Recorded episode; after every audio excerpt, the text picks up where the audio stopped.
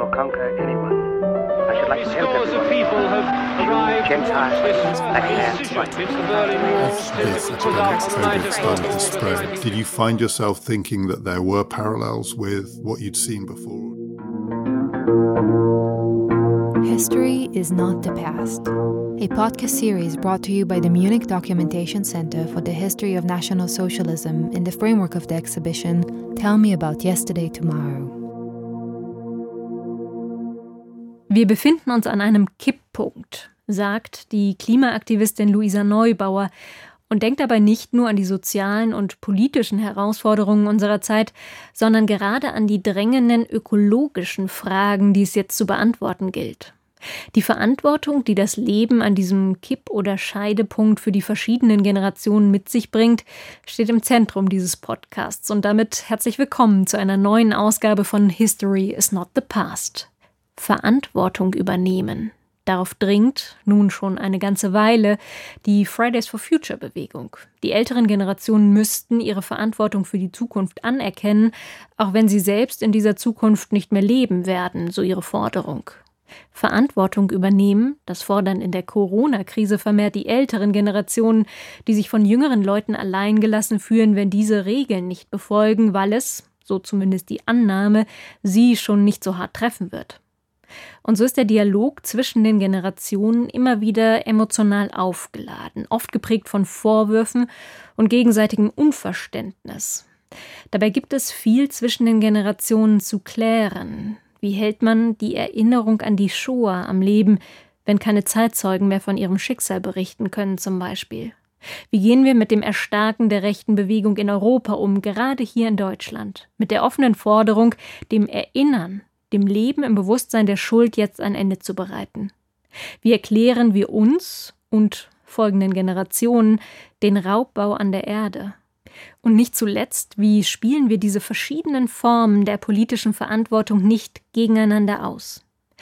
Um diese Fragen zu besprechen, laden wir in dieser Episode zu einem Gespräch zwischen den Generationen.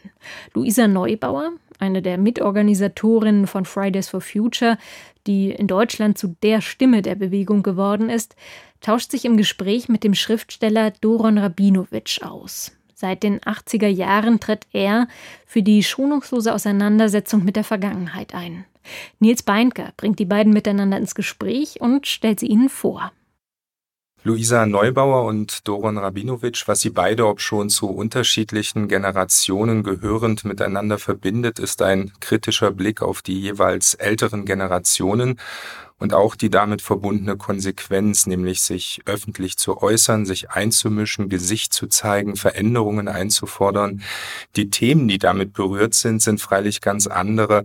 Einmal im Fall von Luisa Neubauer geht es um die Zukunft, um die Rettung des Klimas auf unserer Erde, um das Ende eines gigantischen Raubbaus an Umwelt und Natur.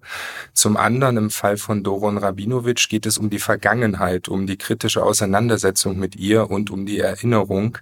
Eingangs gefragt, lassen sich diese Themen, das Klima und die Geschichte überhaupt loslösen vom Engagement für eine demokratische und offene Gesellschaft? Oder gehört das zwingend zusammen, Luisa Neubauer?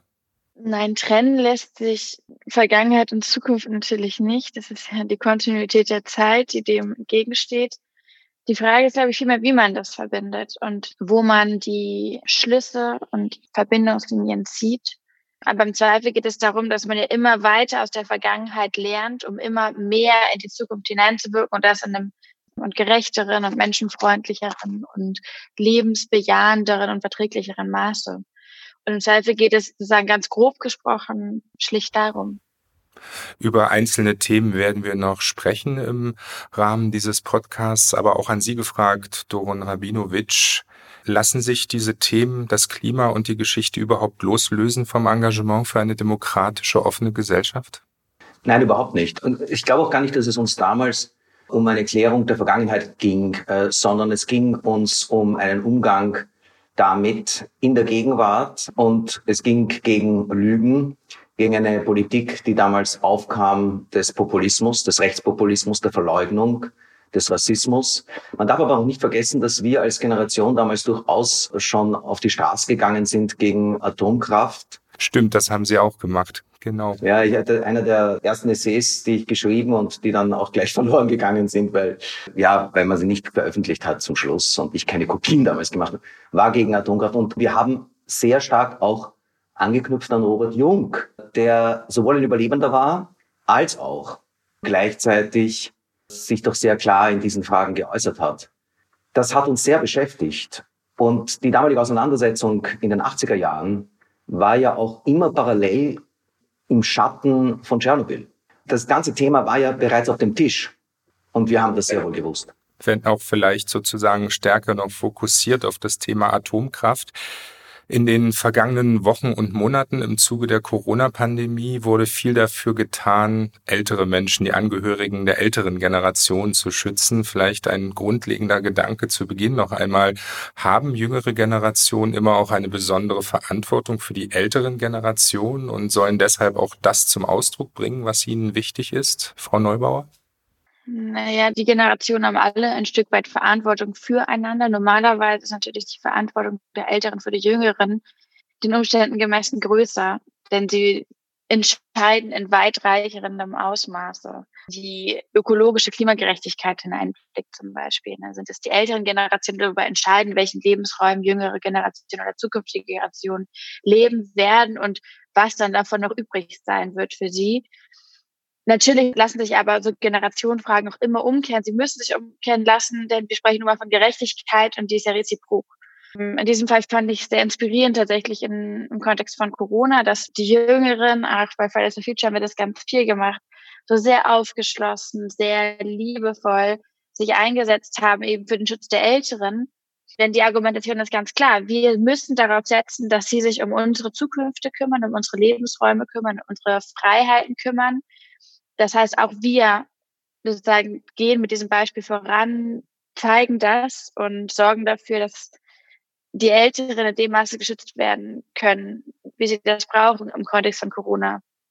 Hier war jetzt aber natürlich eine ganz, ja, tatsächlich bemerkenswerte Machtverschiebung im Gang, denn auf einmal hat der Virus ja ganz dezidiert Ältere geschwächt, die normalerweise politisch zum Beispiel, gesellschaftlich und ökonomisch in einer viel größeren Machtposition sind als die Jungen. Aber natürlich, das kann man so in beide Richtungen denken. Wir erleben, und das ist ja aber das große Problem, was wir so sehr anprangern, eben, dass dieses Generationenverständnis, die Verantwortungsübernahme für künftige Generationen in keinem Maße die Tiefe der Einschnitte entspricht, die vorgenommen werden. Das heißt, es wird gehandelt und politisch entschieden über die Rechte, über die Freiheiten, über die Möglichkeiten künftiger Generationen, junger Generationen das Verantwortungsbewusstsein, die Verantwortungsübernahme für diese Generation aber findet überhaupt nicht in diesem Maße statt. Erst das macht es ja möglich, dass man mit so abenteuerlichen Ideen aufwartet, wie Kohlekraft in die Jahrzehnte hineingedacht, wie Atomwaffen, die ja ganze Gesellschaften, aber auch ganze Generationen eben maßgeblich schädigen oder Schlimmeres können. Erst das wird dadurch möglich gemacht.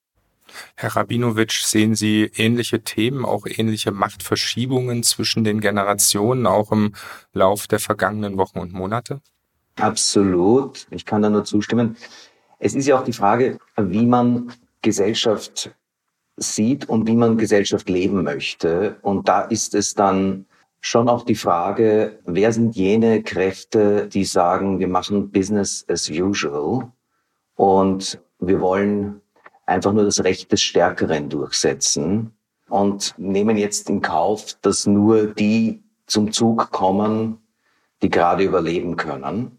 Und insofern gibt es eine Spiegelung der Themen. Ja, ist das klar, was ich sage? Also sozusagen, wenn man nur an sich denkt, dann könnte man sagen, okay, ich gehöre vielleicht nicht zu der Risikogruppe. Nicht zu der Risikogruppe in Bezug auf das, was als Katastrophe und als Bedrohung im Klima oder was sich nicht nur als Bedrohung, sondern als Realität im Klima abspielt, aber auch was sich beim Virus abspielt, aber auch was sich in Demokratie abspielt heute. Und wenn wir nach Ungarn schauen, nach Polen, teilweise in Österreich, letztes Jahr zum Beispiel, all das kann man natürlich auch von sich selbst immer abspalten und sagen, na, mir geht's dabei ja gut. Aber wie man in so einer Gesellschaft leben? Und ich glaube, dann gibt es etwas, was generationenübergreifend ist nämlich zu sagen, nein, ich will nicht in einer solchen Welt leben, in der es mir egal ist, wie die nächsten Generationen weiter existieren. Also ich will das nicht, weil das ja auch eine Konsequenz hat auf das, was heute passiert und wie ich heute lebe und wie ich mich heute sehe. Ich nehme an, da stimmen Sie auch zu, Frau Neubauer, oder? Ja, auf jeden Fall. Da kommt natürlich immer viel zusammen.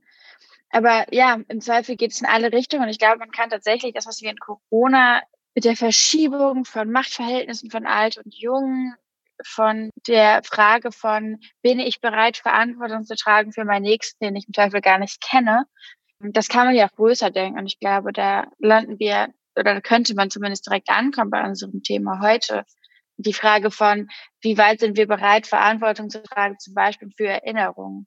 Also etwas zu bewahren, für meine Generation gesprochen, von dem wir nur aus Erzählungen etwas mitbekommen haben und es auch nur in Erzählung weitertragen können, aus einem Verantwortungsbewusstsein und auch einem Selbstbewusstsein, einem Gesellschaftsbewusstsein heraus, das, was das Leid und das Unrecht, diese Verbrechen in einer Art und Weise zu konservieren, dass sie zukünftigen Generationen zugänglich bleiben und sie weiterhin die Möglichkeit haben werden, sich davon abzugrenzen, sich dem zu entwachsen, dem etwas Schöneres und Demokratischeres entgegenzustellen im Kontext dieser Grausamkeiten des letzten Jahrhunderts. Das wäre eine gute Gelegenheit, um auch noch einmal ein wenig zurückzublicken im Gespräch mit Luisa Neubauer und Doron Rabinowitsch. Luisa Neubauer, ich denke, wir haben die Bilder vom Protest Ihrer Generation deutlich vor Augen, die vielen Fridays for Future Demonstrationen, auch wenn diese in den vergangenen Wochen und Monaten infolge der Corona-Pandemie nicht in der bekannten Art stattfinden konnten. Sie selbst, Frau Neubauer, haben sich bereits zuvor in verschiedenen Organisationen für Klimaschutz und Nachhaltigkeit engagiert. Doron Rabinowitsch, der Beginn Ihres Protestes oder des Protestes Ihrer Generation liegt schon ein wenig zurück. Sie wurden als Student in den 80er Jahren in Österreich aktiv und zwar als Kurt Waldheim für das Bundespräsidentenamt kandidierte. Ein Mann, der seine Vergangenheit im Nationalsozialismus allzu gerne verschwieg. Führen Sie uns doch noch einmal zurück in diese Zeit. Was trieb Sie damals zum Handeln, zum Sprechen und ebenso zum Schreiben? Warum wollten Sie sich mit dem, was hinter dieser Kandidatur stand, stand und mit dieser Kandidatur nicht abfinden?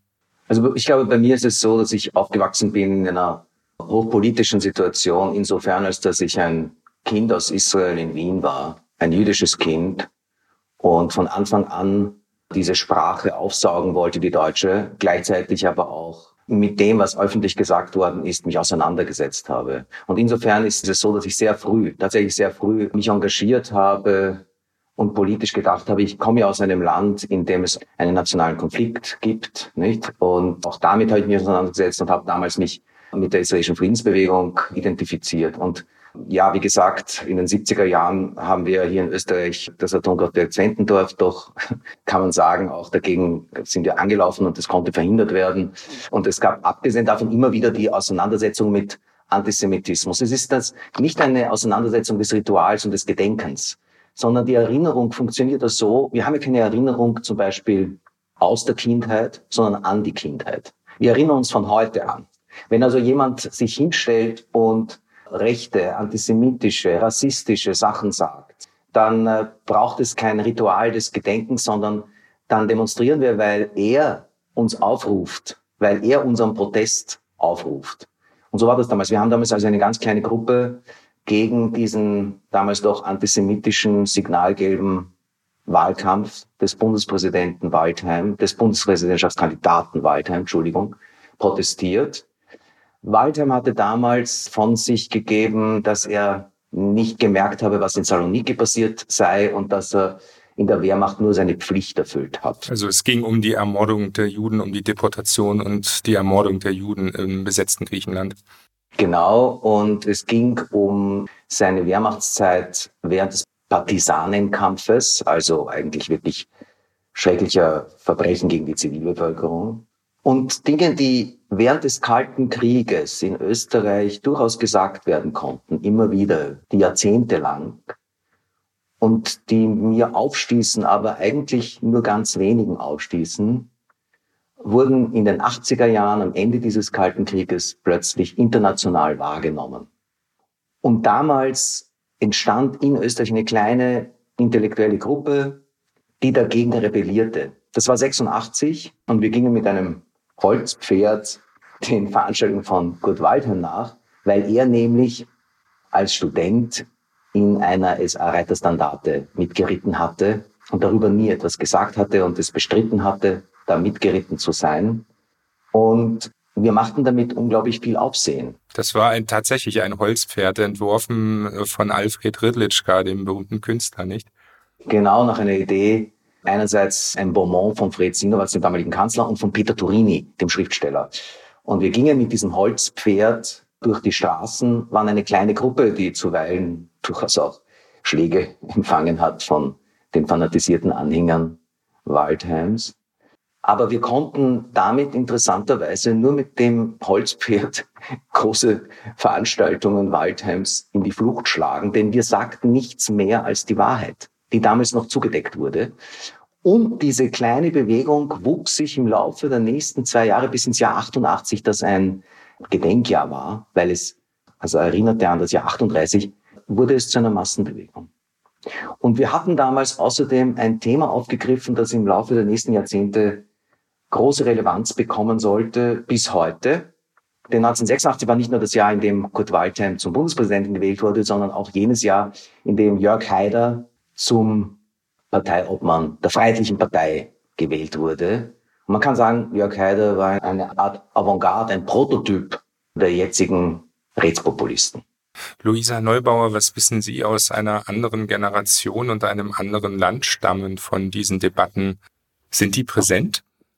Naja, jetzt könnte ich bildungspolitisch argumentieren, natürlich zu wenig präsent. Meine Eltern und Großeltern haben sich und wie vor allem meine Großmutter haben sich sehr eingesetzt für Prozesse der Identifizierung, aber auch für einen kritischen Umgang mit ja, mit NS-Biografien, mit dem Nicht-Besprechen, mit dem Nicht-Öffentlich-Machen, mit dem Still und Heimlich irgendwie weitermachen, ohne eben Reflexion, ohne Selbstkritik, ohne Konsequenzen auch irgendwie in einem juristischen Kontext. Das heißt, mir ist das sozusagen ein, im weitesten Sinne schon bewusst, aber wir sprechen natürlich viel zu wenig darüber. Und dass man damals so selbstverständlich Menschen für ihre vergangenen Taten in Verantwortung gezogen hat, das finde ich also weit über die Frage von Erinnerung und ja, Recht höchst inspirierend. Und das müsste uns eigentlich viel, viel mehr erinnern, was es bedeutet, eben sich zu wehren. Und ich stimme da total zu, die Frage von, wie funktioniert es eigentlich, Widerstand zu leisten, wenn jemand Vergangenheit verklärt? Dass es immer wieder ein Auftrag ist, sich einzumischen, laut zu werden, zu intervenieren im Kontext von sich nicht Unrechtsverherrlichung zum Beispiel. Und das ist sozusagen ein Thema, was viel größer ist als oder was weit über das 20. Jahrhundert hinausreicht. Ein Thema, das Sie momentan auch intensiver beschäftigt. Sie schreiben mit Ihrer Großmutter zusammen ein Buch, das sich auch der Frage der Erinnerung und auch der Frage der Auseinandersetzung mit der Geschichte des 20. Jahrhunderts widmet. Ja, genau. Das ist ein ganz präsentes Thema für mich. Im Kontext meiner Großmutter, ich musste eben schon schmunzeln, weil das genau in diese Richtung geht. Im Kontext meiner Großmutter das fällt es sich so, dass sie ihren eigenen Vater im Konzentrationslager verloren hat und später aber Umweltaktivistin wurde. Und das heißt, immer zwischen den Fragen von ökologischer Gerechtigkeit, aber auch von historischer, gesellschaftlicher Gerechtigkeit gewankt hat. Und das hat mich so sehr inspiriert in verschiedenen Ebenen, aber es war unter anderem sie, die für mich sehr ausschlaggebend war für mein Umwelt- und Klimaengagement oder für meinen Aktivismus. Und wir befassen uns eben über diese vielen Jahrzehnte hinweg mit einerseits der Verantwortung, der nach hinten reicht. Also sie fragt sich ganz konkret, was bin ich denn eigentlich meinem Vater schuldig? Und gleichzeitig frage ich mich, was macht, bedeutet es für eine Generation wie meine, in der Zeitzeugen sozusagen Stück für Stück weniger werden, was Erinnerungskultur betrifft, aber was vor allem irgendwie ein kritisches Erinnern im Politischen betrifft. Auf der einen Seite in die Vergangenheit gedacht und dann aber in die Zukunft gedacht, was bedeutet es eigentlich für meine Generation, die in so einem entscheidenden Kipppunkt gerade erwachsen wird, also sozial, politisch, aber eben auch klimatologisch. Wir erleben halt auch in diese Richtung diese gigantische Verantwortung, die so weit in die Zukunft hineinreicht, im Bewusstsein für unsere Verantwortung zukünftigen Generationen gegenüber. Genau. Und diesem großen Spannungsfeld wollen wir uns nähern als Großmutter und Enkelin mit unseren jeweiligen Biografien, ihre sehr geprägt von einer sehr bitteren zweiten Hälfte des 20. Jahrhunderts, in der eben verschleiert wurde und verkannt wurde. Und für mich im Kontext von meinem ganz konkreten politischen Engagement diese Tage. Da wäre Doron Rabinovic sicher auch ein guter Ansprechpartner, auch mit Blick auf diese große Frage, was bedeutet es zukünftig erinnern? Das ist ja auch ein Thema, was Sie immer wieder beschäftigt. Ja, es kommt auch bei mir natürlich daher, dass auch ich familiär mit diesen Themen so verzahnt bin. Also Großmutter und Mutter haben in Wilna Ghetto und dann die Lager, Vernichtungslager überlebt und mein Vater konnte gerade noch nach Zwangsarbeit nach Palästina flüchten. Das hat natürlich diese Auseinandersetzung mich geprägt. Gleichzeitig die Frage, was bedeutet Widerstand heute?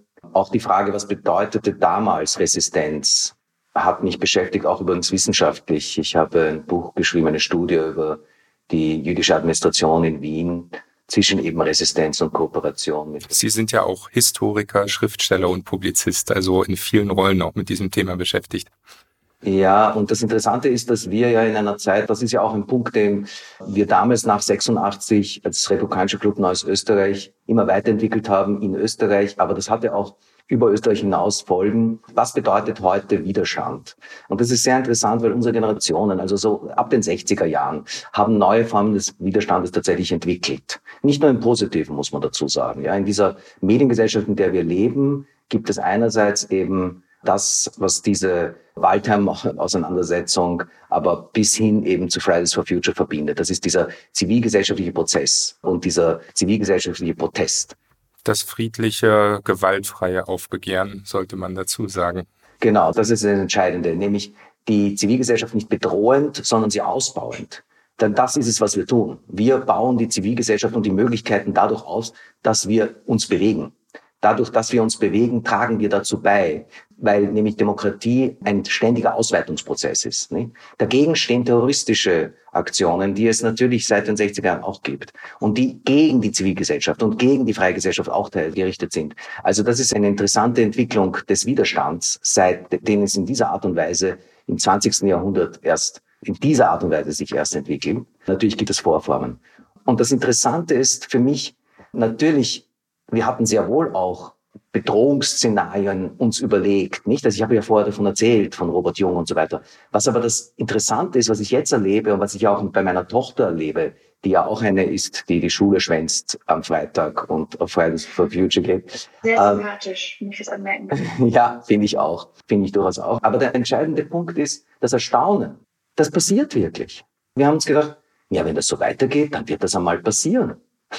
alles passiert. Nicht? Das ist das böse Erwachen. Nicht? Also bei meinen Eltern war das noch so, dass wie wir eines Tages gekommen sind und gesagt haben, das sollten wir nicht tun, denn alles, was geschehen kann, wird geschehen. Das war ein neuer Gedanke. Das war ein Gedanke tatsächlich der 70er Jahre, dass man gewisse Dinge nicht tut, weil wir hatten Mengenlehre, Wahrscheinlichkeitsrechnungen gelernt in der Schule und wir lernten in einer neuen Welt, was geschehen kann, wird geschehen.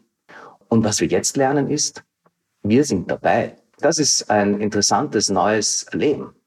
Und gleichzeitig ist aber diese Gesellschaft tatsächlich vielfältiger geworden. Sie ist vielfältiger geworden und sie reagiert darauf. Und wir haben eine Chance darauf zu reagieren.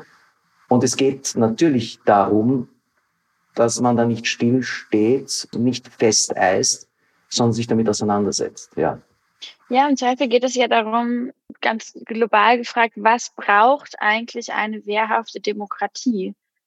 Genau. Und dazu kommen diese beiden Aspekte, über die wir jetzt ja gesprochen haben. Das eine ist ein Bewusstsein für die Ungerechtigkeiten, für das Unrecht, sowie auch ein Bewusstsein für die eigene Relevanz, also ein, ein sich selbst ernst nehmen.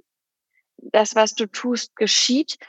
Das auf der einen Seite und auf der anderen Seite eben aber auch die Mittel und Wege, die Mechanismen, die Werkzeuge, um Widerstand zu leisten.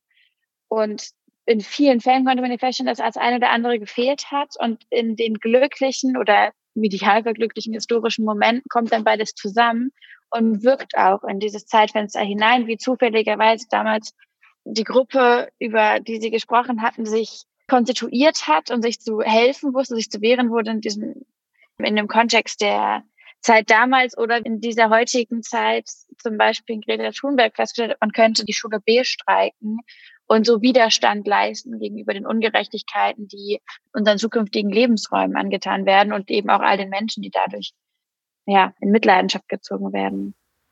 Ich denke, es braucht immer Menschen, die sozusagen einen Anstoß geben, etwa eben mit den Protesten gegen die Kanzlerkandidatur von Kurt Waldheim oder eben auch mit Blick auf die Frage der Klimaveränderung auf der Welt, diesen republikanischen Club Neues Österreich, den Sie, Doron Rabinowitsch, mit Ihren Mitstreitern, den wenigen Mitstreitern und Mitstreiterinnen damals gegründet haben, den gibt es noch immer. Er existiert bis heute. Sie hatten und sie haben viel zu tun in Österreich, leider.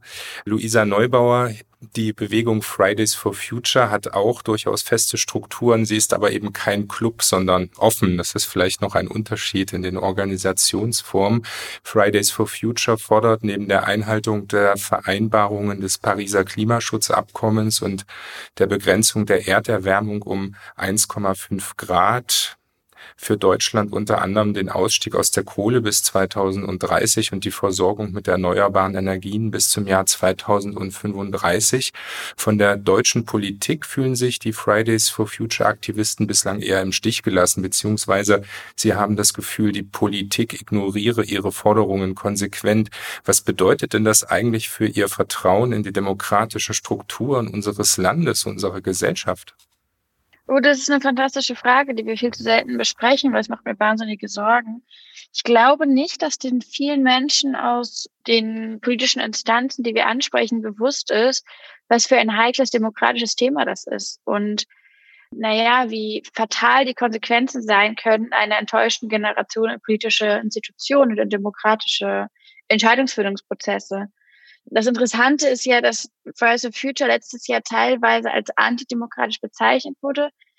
Ich fand das höchst irritierend. Schließlich standen wir ja vor demokratischen Institutionen und haben an diese appelliert, doch ihre selbst gesteckten Ziele, ihre selbst verhandelten Versprechen einzuhandeln. Das als antidemokratisch zu deklarieren, stellt natürlich ganz, ganz merkwürdige und bittere Fragen über das Demokratieverständnis da im Raum auf. Und im Zweifel ist das, was wir fordern, ja wirklich demokratisch verabschiedet, demokratisch behandelt, aber auch in einem globalisierten Verständnis verabschiedet, wenn wir das Paris-Abkommen angucken. Und die Nichteinhaltung ist eben auch eine Demonstration offensichtlicher, naja, offensichtlicher Ignoranz oder vor allem einem Mangel an Bewusstsein dieser Verantwortung. Und auch eine Absage an eben diese demokratischen Entscheidungen und an die Übernahme der Verantwortung. Wir sprechen ja auch ganz viel von jungen Menschen, die dann mit uns auf die Straße gehen, also viele, die auch unter 18 sind, die sich darauf verlassen können müssen, eigentlich, dass für sie Verantwortung getragen wird im politischen, denn sie können nicht mal mehr wählen.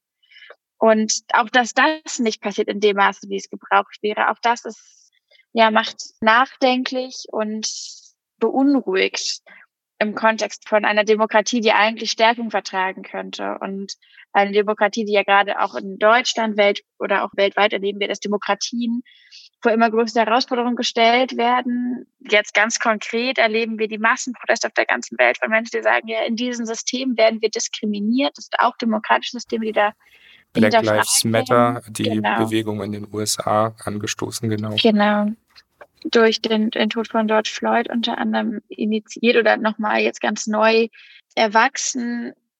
Und das heißt, und wir erleben das ja in vielfachen Kontexten, jetzt zum Beispiel auch in, in Zeiten von Corona war es eine ganz, ganz große Frage von Vertrauen in demokratische Strukturen, in demokratische Machtverteilung und Verantwortungsverteilung, dass Menschen gesagt haben, ja, ich lege mein Schicksal in die Hände unserer gewählten Politikerinnen und Politiker und ich höre auf sie.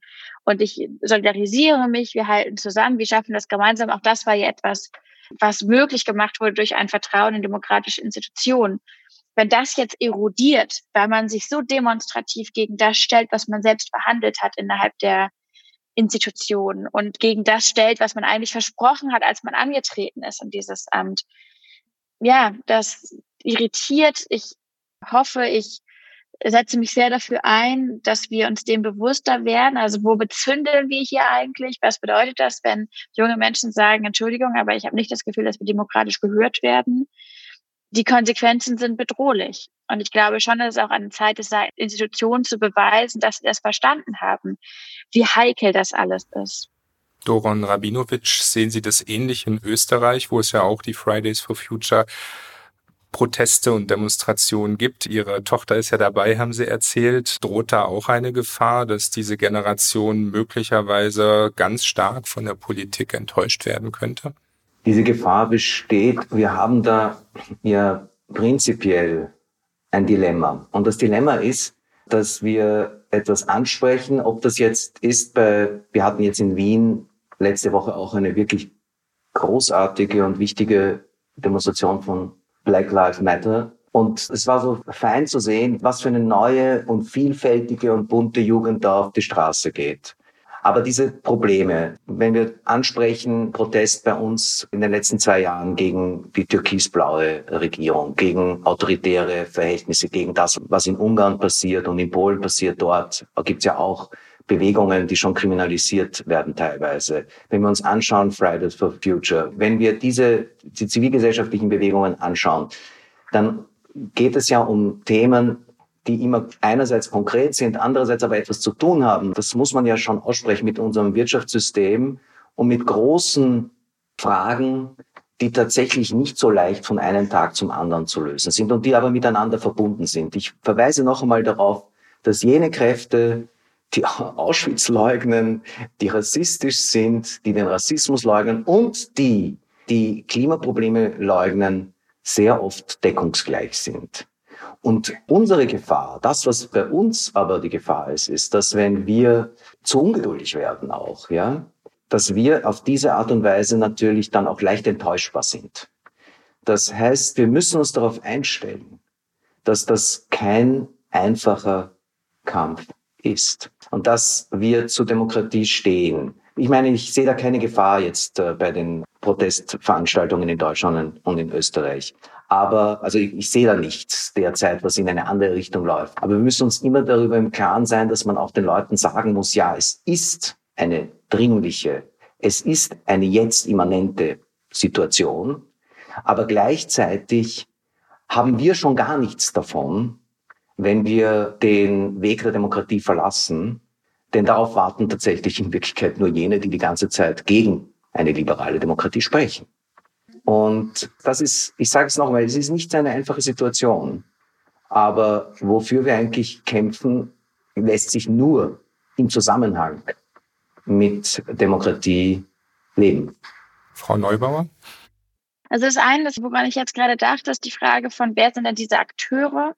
Wenn wir zum Beispiel von diesen deckungsgleichen Gruppen, Klimawandelleugner, Corona-Leugner, rassistisch, rechts, populistisch oder antisemitisch natürlich auch, also dass es da irgendwie große Überschneidungen gibt. Das ist ein Problem oder ein Herd, könnte man ja fast sagen, von ganz viel, was ich glaube auch in weiten Teilen unterschätzt wird. Also tatsächlich glaube ich nicht, dass Menschen in Deutschland auf dem Schirm hatten, was diese Welle an Corona-Leugnern, Nazi-Verherrlichern, Antisemiten zum Beispiel zusammengenommen irgendwie dann doch irgendwie an Schlagkraft entwickeln könnte oder zumindest an Reichweite.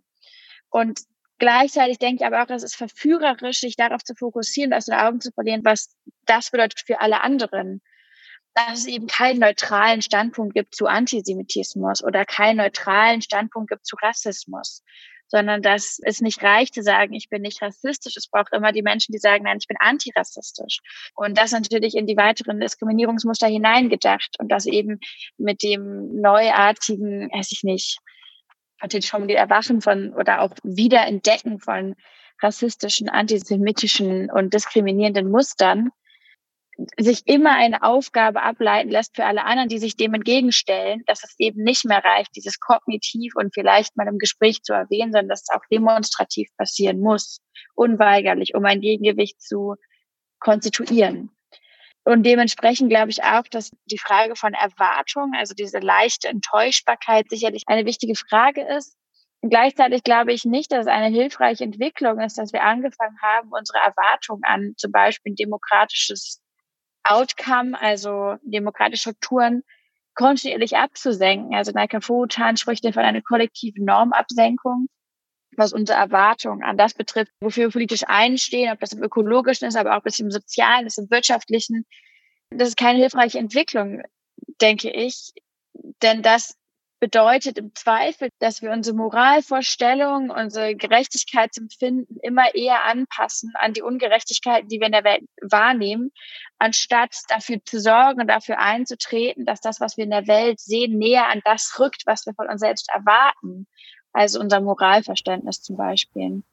Nun ist die Frage, ob wir nicht auch in einer Zeit leben, in der diese Annahme, der Ansatz, die Vorstellung, die rechtspopulistischen und nationalistischen Parteien in Deutschland, in Europa, in der Welt seien die eigentlichen Gegner des Klimaschutzes und die sind, die diesen Klimaschutz, den Klimawandel in Abrede stellen, ob diese Annahme nicht doch mehr und mehr zu einfach ist. Es gibt ja in Deutschland zum Beispiel durchaus auch Menschen, die sich um Themen wie Nachhaltigkeit oder biologischen Landbau verdient gemacht haben und die dennoch mit rechten Gedankengut sympathisieren oder auch jetzt im Zuge der Corona-Pandemie plötzlich diese unheimlichen, zum Teil antisemitischen Verschwörungstheorien teilen. Der Gründer einer anderen Klimaschutzbewegung, Extinction Rebellion, Roger Hallam, hat den Klimawandel mehrfach mit der Situation im Nationalsozialismus verglichen und so auch den Holocaust relativiert. Ich glaube, das genaue Differenzieren ist sehr wichtig, aber gilt das wiederum auch für die Abgrenzung von solchen Gedanken und Diskursen? Müssen da zum Beispiel Fridays for Future Aktivisten nicht auch noch deutlicher werden, Frau Neubauer? Was die Abgrenzung betrifft? Genau, und noch deutlicher sagen, wir äh, stehen dagegen, wir stehen und bekennen uns zur Demokratie, auch wenn sie uns eben mit gewählten Repräsentanten und Strukturen nicht so ernst nimmt, wie sie das nehmen sollte. Also ist das Bekenntnis zur Demokratie auch nicht doch noch sehr viel deutlicher erforderlich? Da bin ich mir gar nicht so sicher. Was wir ja machen, ist, wie das hatte ich schon erwähnt, wir appellieren ja an die demokratischen Institutionen, ihren selbstgesteckten Ansprüchen oder Versprechen gerecht zu werden. Wir sagen nicht, schafft euch ab. Und das ist, glaube ich, eine ganz, ganz entscheidende Unterscheidung, dieses opportunistische, antidemokratische, was uns ein bisschen angehängt wird, teilweise auch aus sehr, sehr seriösen Quellen tragischerweise. Dem stellen wir so viel entgegen, alleine wie wir wirken und wo wir uns aufhalten und woran wir unsere Forderungen richten da glaube ich nicht, dass wir etwas schuldig sind, was irgendwie die Bejahung der Demokratie betrifft. Vor allem auch, weil wir uns ja immer wieder solidarisieren mit Unteilbar zum Beispiel ganz viel. Jetzt gerade sind wir natürlich ganz viel beschäftigt mit Black Lives Matter und rufen auf zu Corona kompatiblen Demonstrationen und wir sind sehr proaktiv, was Bündnisse betrifft. Gerade ins Demokratische hinein und zum Beispiel sind auch unsere ostdeutschen, vor allem tatsächlich die ostdeutschen Ortsgruppen, wo einfach die Probleme nochmal andere sind, stellen wir fest, sehr, sehr, sehr aktiv, wenn es darum geht, sich zu wehren gegen die AfD. Also auch da wieder passiert das so wahnsinnig viel. Und ich frage mich eher, was geht bei den Leuten, die meinen, das in Frage stellen zu müssen was zum Beispiel jetzt Roger Hallam und sowas betrifft, habe ich mich persönlich auch sofort distanziert und wir als Bewegung haben das dann auch gemacht.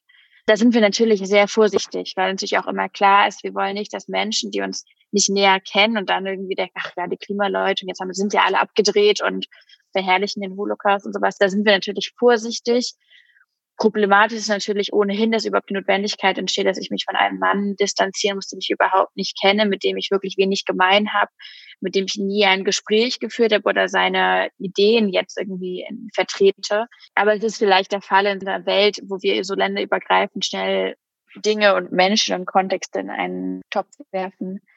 Und gleichzeitig ist, glaube ich, eben aber auch so wichtig, dass demokratische Institutionen und diejenigen, die die Demokratie bejahen und für eine gerechte und antirassistische zum Beispiel auch autoritäre Gesellschaft einstehen wollen, dass die mit uns daran appellieren, dass diese Demokratie diesen Ansprüchen gerecht werden kann. Das ist eben das Heikle. Ich glaube, auch an dieser Stelle stellt sich die Frage, wo sind denn eigentlich die Demokratinnen und Demokraten, die für eine werte Demokratie einstehen, wenn es darum geht, ökologische Grundlagen zu bewahren. Also ich glaube, in diese Richtung kann man es auch sehr, sehr gut denken. Ich bin ehrlicherweise da aber zum Beispiel sehr zuversichtlich, weil ich erlebe eben, wie viele Menschen aus auch dem demokratischen Bewusstsein heraus sich Fridays for Future anschließen und sagen, Moment, was ist denn eigentlich, wann sind denn unsere Ansprüche moralischer Natur uns abhanden gekommen? Und wie verhält es sich eigentlich um unser Verantwortungsbewusstsein in die Generation hineingedacht und über die Kontinente und Ländergrenzen hinweg gedacht? Also da sehe ich diese großartigen Überschneidungen und ich sehe aber immer weiter diese Notwendigkeit, zusammenzukommen, die Bewegung der Bewegung zu befeuern und die Menschen zusammenzubringen über Ungerechtigkeiten hinweg. Und die, das kommen wir vielleicht zum Anfang zurück, lassen sich eben überhaupt nicht trennen. Doron Rabinowitsch, teilen Sie die Zuversicht und sehen Sie ebenso die Notwendigkeit zum ja, gemeinsamen Kampf der Generation? Also ich denke mir, dass diese Debatte über die Generationen ist sehr oft viel zu einfach gedacht. Auch wenn es stimmt, dass es etwa 68 eine Frage gab, was habt ihr damals gemacht, so stellte sich natürlich diese Frage im Bewusstsein dessen, dass es in der vorherigen Generation Widerstandskämpfer gegeben hat, auf die man verweisen konnte. Es ist deswegen zu einfach, das als ein Gespräch nur zwischen den Generationen zu sehen. Ich möchte auf das zurückkommen, dass es hundertprozentig stimmt, dass wir die Frage der Leugnung in der klimatologischen Entwicklungen nicht einfach nur auf rechts und links reduzieren können. Aber was wir schon sagen können, ist, dass rechtspopulistische Bewegungen allesamt in dieser Richtung leugnen. Das heißt, es ist nicht so, dass die Leugner alle recht sind, aber die Rechten in den verschiedenen Ländern sind jene, die sich gegen, ja, gegen die internationalen Abkommen richten. Das können wir sehen, nicht? Das können wir sehen von Trump bis Orban und bis hin zu FPÖ und AfD. Und gleichzeitig bedeutet es aber auch, dass es zwar klar ist, man kann klar Rassisten benennen, aber es ist nicht so einfach, was antirassistisch ist. Das ist eine tägliche Auseinandersetzung. Was ein Antirassist ist oder was eine Antirassistin ist, das ist etwas, das verhandelt jeder auch mit sich selber. Das verhandle ich mit mir auch täglich. Was für Klischees habe ich noch? Wie ist meine Auseinandersetzung mit dem, was ich gestern geschrieben habe? Was ich ja tagtäglich mache, ist ja eigentlich schreiben. Das heißt, was ist in dem Text, den ich geschrieben habe, vielleicht unter Umständen, und zwar ohne dass ich es will, sexistisch? Ja? Das ist eine Selbstbefragung. Was bedeutet es eigentlich, gegen Rassismus zu sein. Das ist nicht einfach, ich bin dagegen, ich bin gegen Rassismus und aus und fertig, sondern da geht es natürlich um eine viel komplizierte Auseinandersetzung. Und natürlich auch bei den Fragen des Klimas ist es ja nicht so, dass wir die Lösungen einfach nur in dem Moment, wo wir beschließen, dass wir etwas ändern, dass wir dann gleich sofort Einigkeit erzielt haben, sondern das bedeutet einmal, dass wir Einigkeit erzielt haben, dass etwas zu geschehen hat und dass man dann weiter darüber diskutiert, wie es vorwärts geht. Auch die Frage der Demokratie ist, glaube ich, schwieriger. Sagen wir es mal so. Im Hinblick auf die Apokalypse ist es richtig, dass wir uns nicht verschreiben sollten irgendwelchen autoritären Lösungen. Ja? Aber ich muss ganz ehrlich sagen, und ich glaube, so verstehe ich auch die verschiedenen zivilgesellschaftlichen Bewegungen. Es gibt Momente, wo man mit den demokratischen Institutionen sehr wohl über Kreuz kommen muss. Wenn ich zum Beispiel weiß, wenn ich hundertprozentig weiß, dass jemand abgeschoben wird und durchaus im demokratischen Prozess entschieden worden ist, dass er abgeschoben wird, aber ich gleichzeitig weiß, dass dieser Mensch, der mir nahe ist, abgeschoben wird in seinen Tod, ist es dann so, dass ich als Demokrat sagen soll, ja, gut, das ist halt jetzt ein demokratisches Gesetz und ich helfe ihm nicht? Und wenn mir verboten wird, jemanden aus dem Meer zu fischen, der trinkt, durch ein Gesetz, das in einer Demokratie beschlossen worden ist, dann soll ich ihm nicht die Hand reichen und ihn rausziehen? Also es gibt schon Momente, wo ich im Sinne eines höheren Rechts das Gesetz brechen kann. Und das ist noch keineswegs antidemokratisch, sondern da beginnt tatsächlich auch ein gewaltloser Widerstand. Und der kann sehr wohl gerechtfertigt sein. Und ich glaube, den zu üben, ist Teil unseres demokratischen Lebens. Na klar, das ist im Zweifel ja was die Notwendigkeit oder Legitimität von zivilem Ungehorsam etwa definiert, wenn eben die Ungerechtigkeiten so groß werden, wenn sie größer werden als die Notwendigkeit, sich an bestehendes Recht zu halten. Genau. Ähm, dann sind wir gefragt zu intervenieren. Aber auch das ist ja, also das ist nicht per se antidemokratisch und das ist ja was auch Habermas, Arendt zum Beispiel beschreiben als irgendwie fruchtbare Elemente einer wehrhaften Demokratie, das aushalten zu können und dem Platz einzuräumen, sich dem bewusst zu werden. hm, auch die Klimafragen sind ja teilweise, also wenn ich jetzt an, weiß ich nicht, Kohleausstiegsgesetze oder sowas denke, das ist höchst problematisch, was in, innerhalb von demokratischen Institutionen da beschlossen wurde.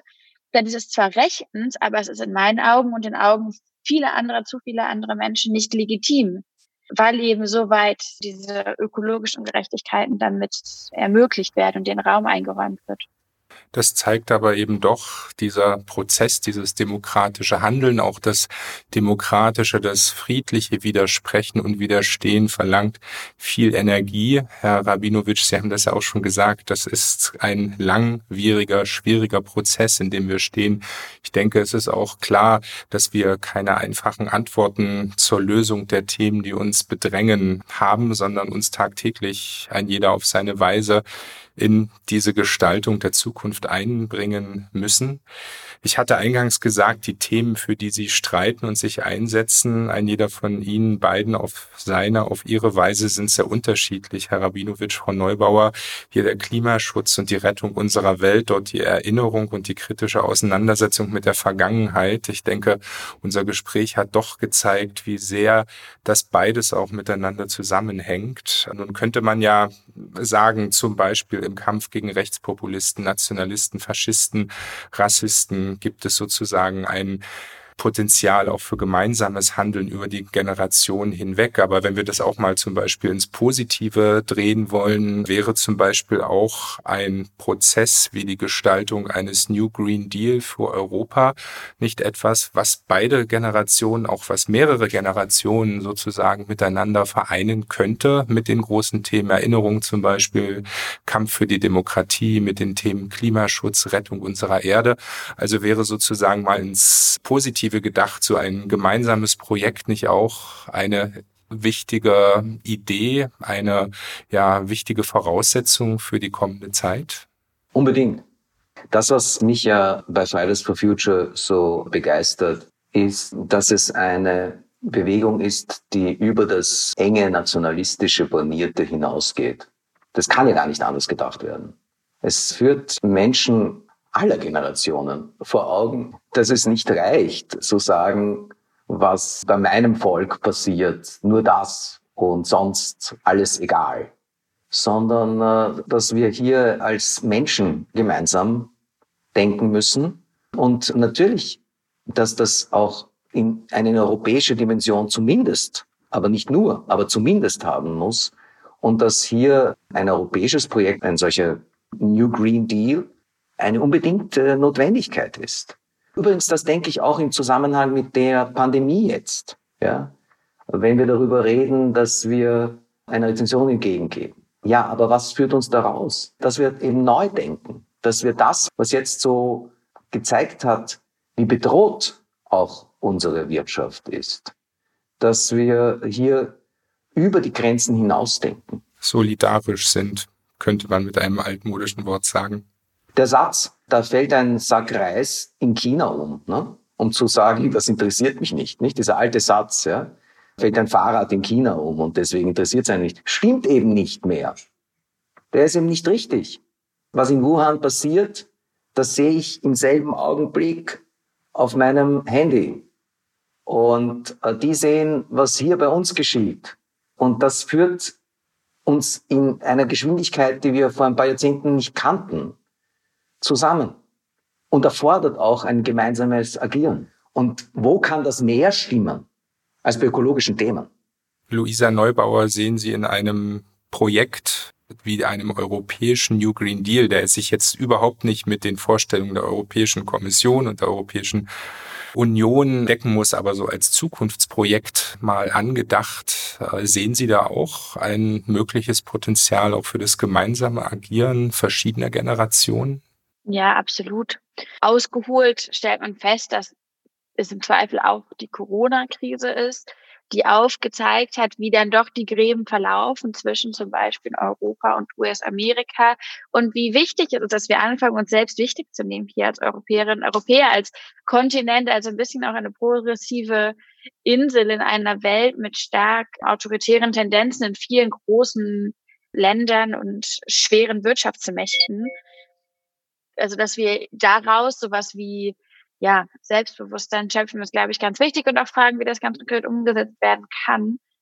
Ich bin da ganz bei Don Rabinovic. Ich glaube, diese Generationenfrage, ich weiß gar nicht, ob man das formulieren muss, über die Generation hinweg, aber ich glaube tatsächlich über die Gesellschaften hinweg und über die Bewegung hinweg, über die politischen Kämpfe hinweg, sich zusammenzutun, ist ja mittlerweile nicht mehr nur wünschenswert, sondern auch einfach dringend notwendig. Und dass das ökologisch natürlich eine Ausgangslage dafür sein muss oder eine Ausgangsbewegung dafür sein muss, ist keine Frage schlicht, weil es uns alle betrifft, weil wir überhaupt in keiner Weise davon wegkommen können. China fällt nicht mehr der Sack Reis und da bleiben die Reisernten aus. Also da muss man sich auch mal diese Dimension bewusst machen. Es geht nicht mehr um einen einzelnen Sack, es geht darum, tatsächliche Lebensräume und eben dafür auch Wirtschaftsräume zerstört werden durch unser Handeln an ganz anderen Stellen und an ganz anderen Orten auf der Welt das führt dann ja aber viel weiter.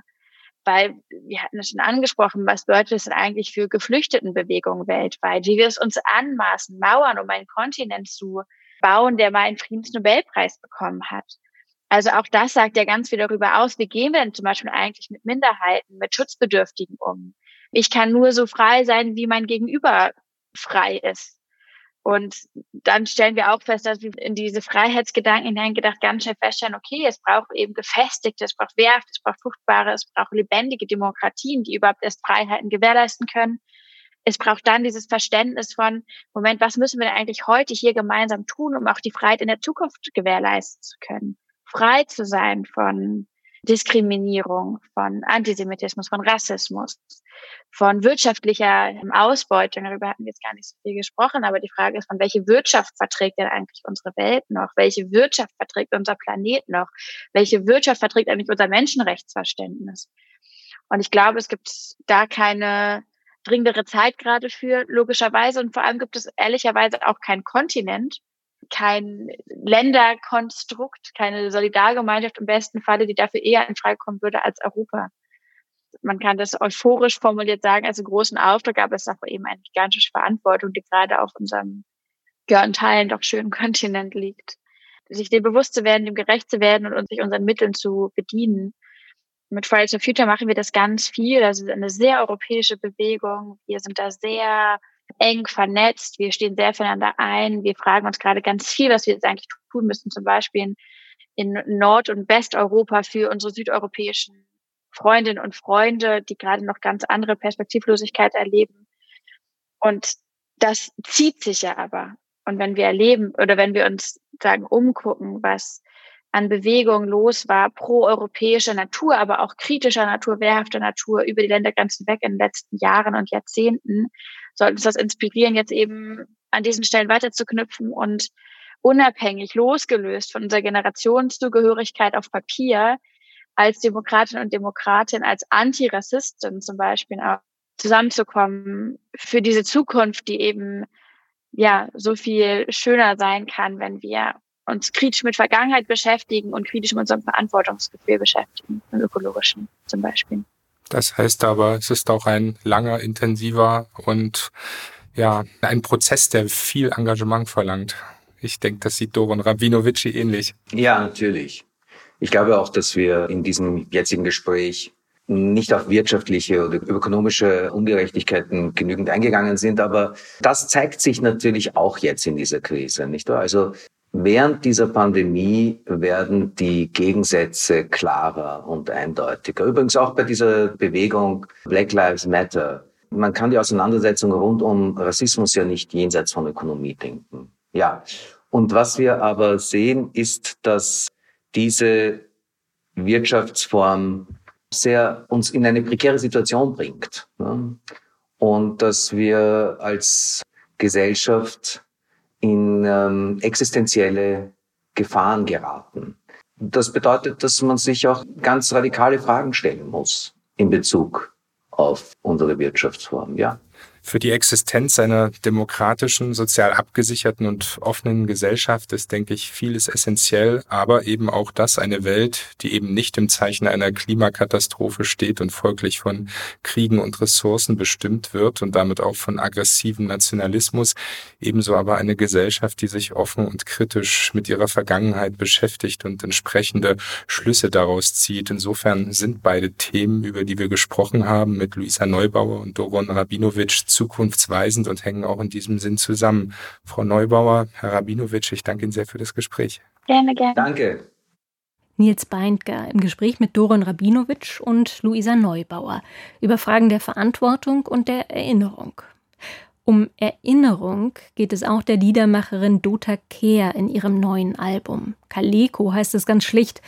Und auf dem Cover ist die junge Dichterin Mascha Kaleko zu sehen, die in Berlin der 1920er Jahre eine künstlerische Heimat fand, bevor sie das NS-Regime Ende der 30er Jahre ins New Yorker Exil trieb. Inspiration für die Musik Dota Kehrs sind Gedichte aus ihrem Lyrikband Das lyrische Stenogrammheft, erschienen 1933. Wir hören die Vertonung von Julinacht an der Gedächtniskirche.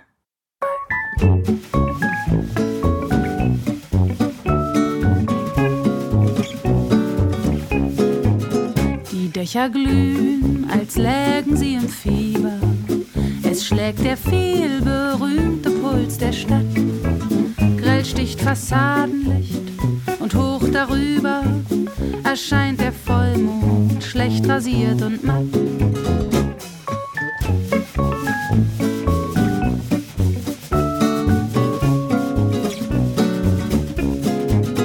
Ein Kinoliebling lächelt auf Reklame chlorodont und sieht hygienisch aus. Ein paar sehr heftig retuschierte Damen blühen bunt am Hauptportal vom Lichtspielhaus.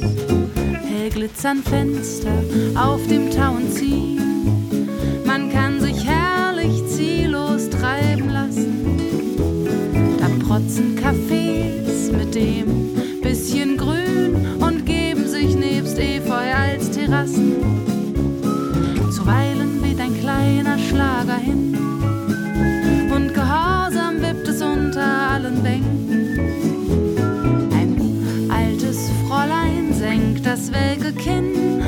muss an längst vergangene Liebe denken.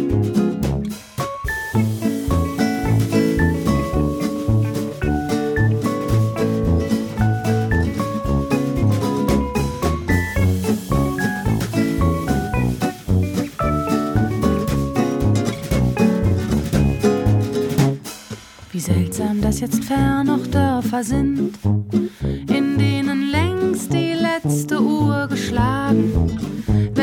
lauten, nutzlos langen Tagen und selbst die schönste Sommernacht gerinnt.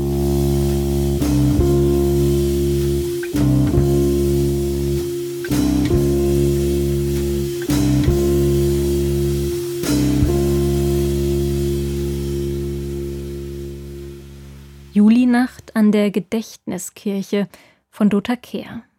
Und damit geht diese Ausgabe des Podcasts zu Ende, die ein Gespräch zwischen den Generationen anregen sollte. History is not the past. A podcast series brought to you by the Munich Documentation Center for the History of National Socialism